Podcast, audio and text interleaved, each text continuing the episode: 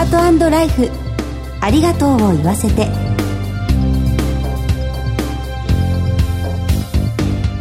こんにちは。番組パーソナリティの久保井あさみです。今回のコメンテーターは全日本総裁業協同組合連合会常務理事の晩作和之さんです。晩作さんよろしくお願いします。晩作です。どうぞよろしくお願いいたします。さあこの番組年内の放送は今日が最後です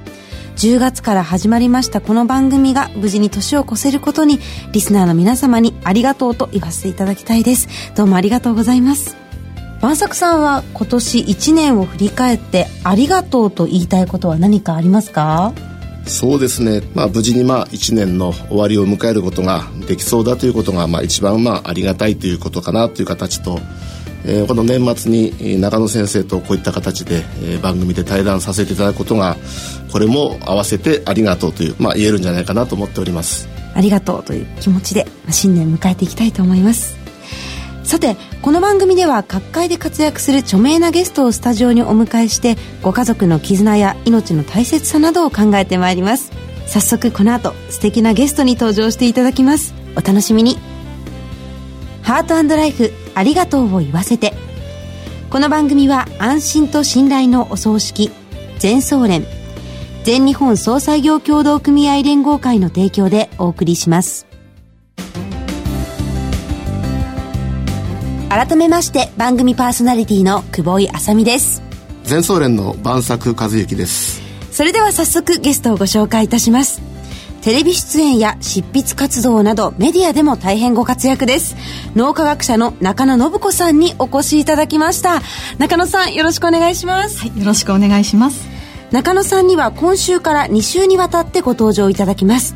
1回目の今日は祈ることで得られる幸せと題してお送りしたいと思います。早速なんですが中野さんはどのようなご研究をなさっているんでしょうか？はい私の研究はですね個人の脳科学っていうのもだいぶ分かってきているんですけれども集団になった時にどういう振る舞いをするのかというのが実は分かってないことが多いんですね、はい、えー、みんながこう善意で何かしたことがみんなにとって実は良くない結果になってしまうということがしばしばあるので、それがどういうメカニズムで起きるのかということをですね、はい、丁寧に追っていくという研究をしています。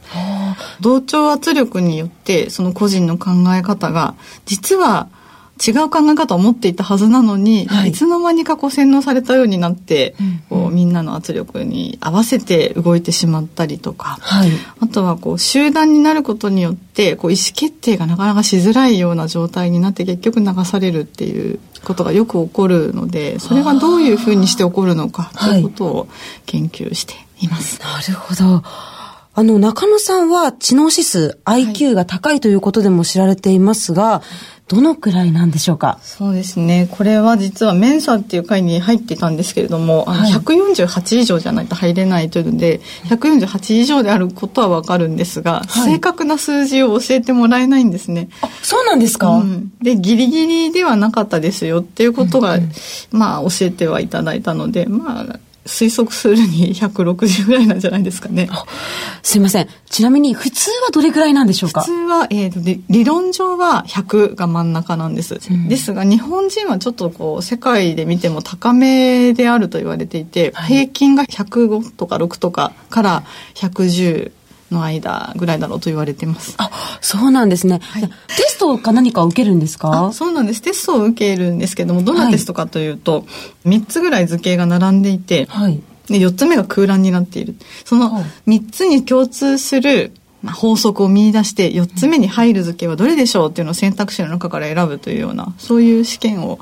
えー、私が受けた時20分で45問解くっていう、ね、なかなかプレッシャーのかかる試験でしたけどね。もう1問30秒も考えていられないということですね。そうです。パッと見で答えられるぐらいでないとダメなんですね。中野さん、それだけ IQ が高いと、私生活もかなり便利なんじゃないですか？と思うでしょう。むしろ不便なんですよ。え？というのは、もう一言で言うと、老眼の人の遠視みたいな感じで、はい。遠くはよく見えるけれども、身近なことが実はうまくできないっていうことがよくあってですね。えー、例えば、どんなことがあるんでしょうか？例えばよく携帯を忘れたりとかですね、もう考えることに夢中になるあまり、もう身近なことが本当にこう穴だらけですね。洗濯物を洗濯機のスイッチ入れたのに干さずに一晩置いちゃったとかですね。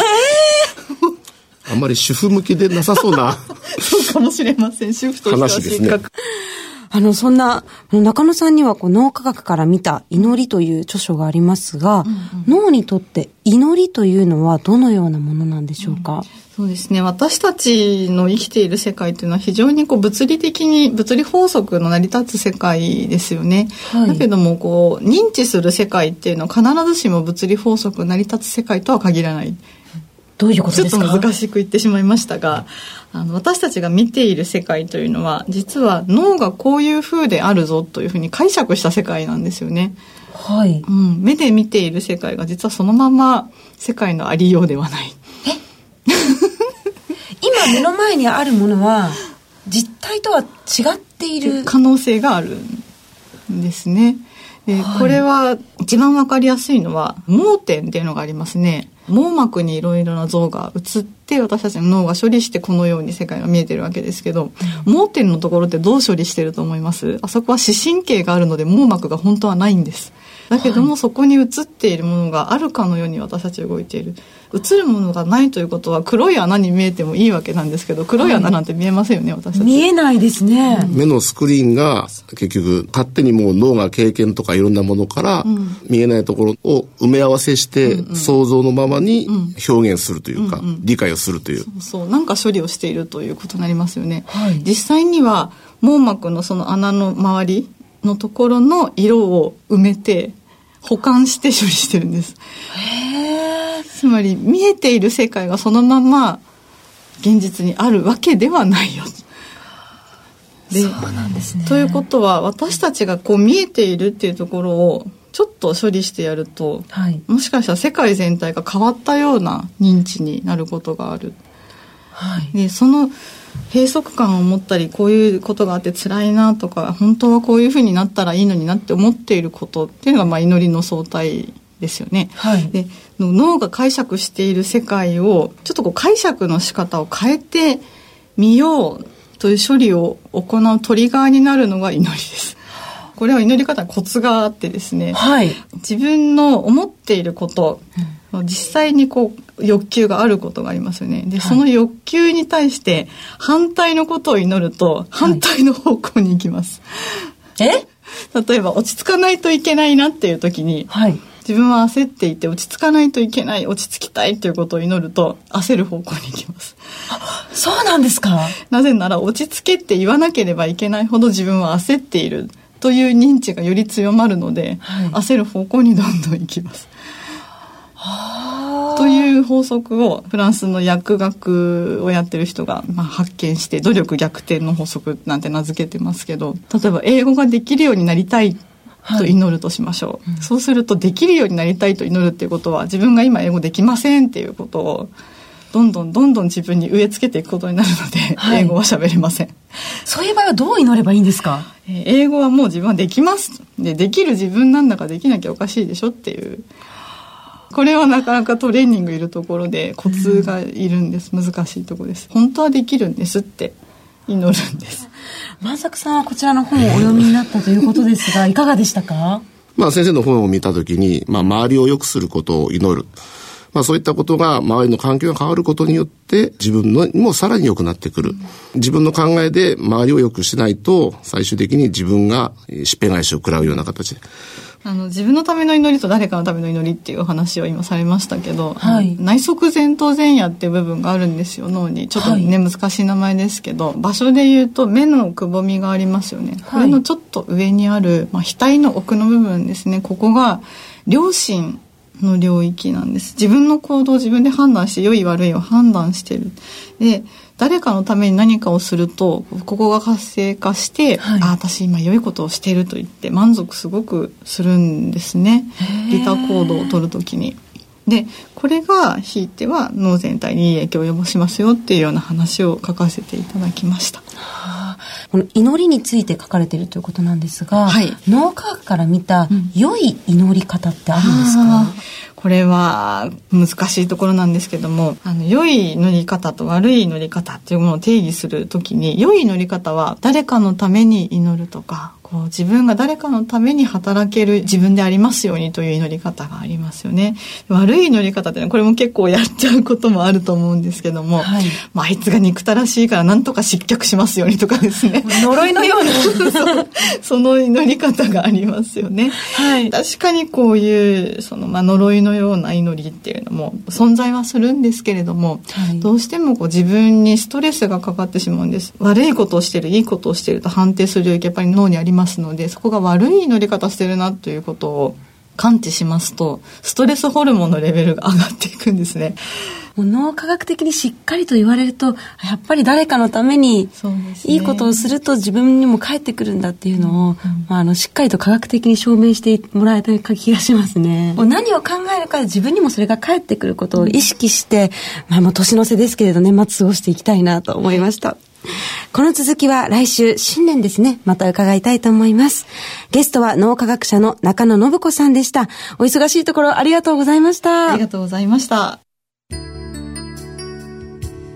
全日本総裁業協同組合連合会全総連は命の尊厳ご遺族の悲しみ一人一人に寄り添ったサービスを何よりも大切に考えご遺族の心を形にする地域密着の葬儀者が集まる全国ネットワークです。全総連加盟店ではお葬式の専門家である葬儀事前相談員総裁ディレクターが皆様からのご相談をお受けしております。お葬式のご依頼は安心と信頼の全総連加盟店まで。詳しくは全総連ホームページをご覧ください。すべては個人ご遺族のために全総連。全総連。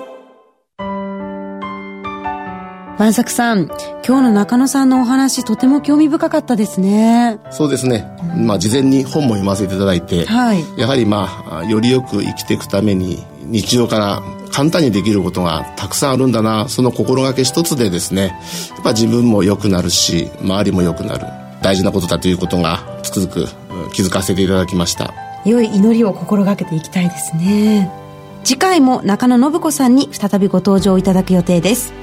それではおしまいにプレゼントのお知らせです。番組開始を記念して番組提供の全総連からクオ・カード500円分と今話題の全総連オリジナルエンディングノートをセットにして抽選で50名様にプレゼントいたします。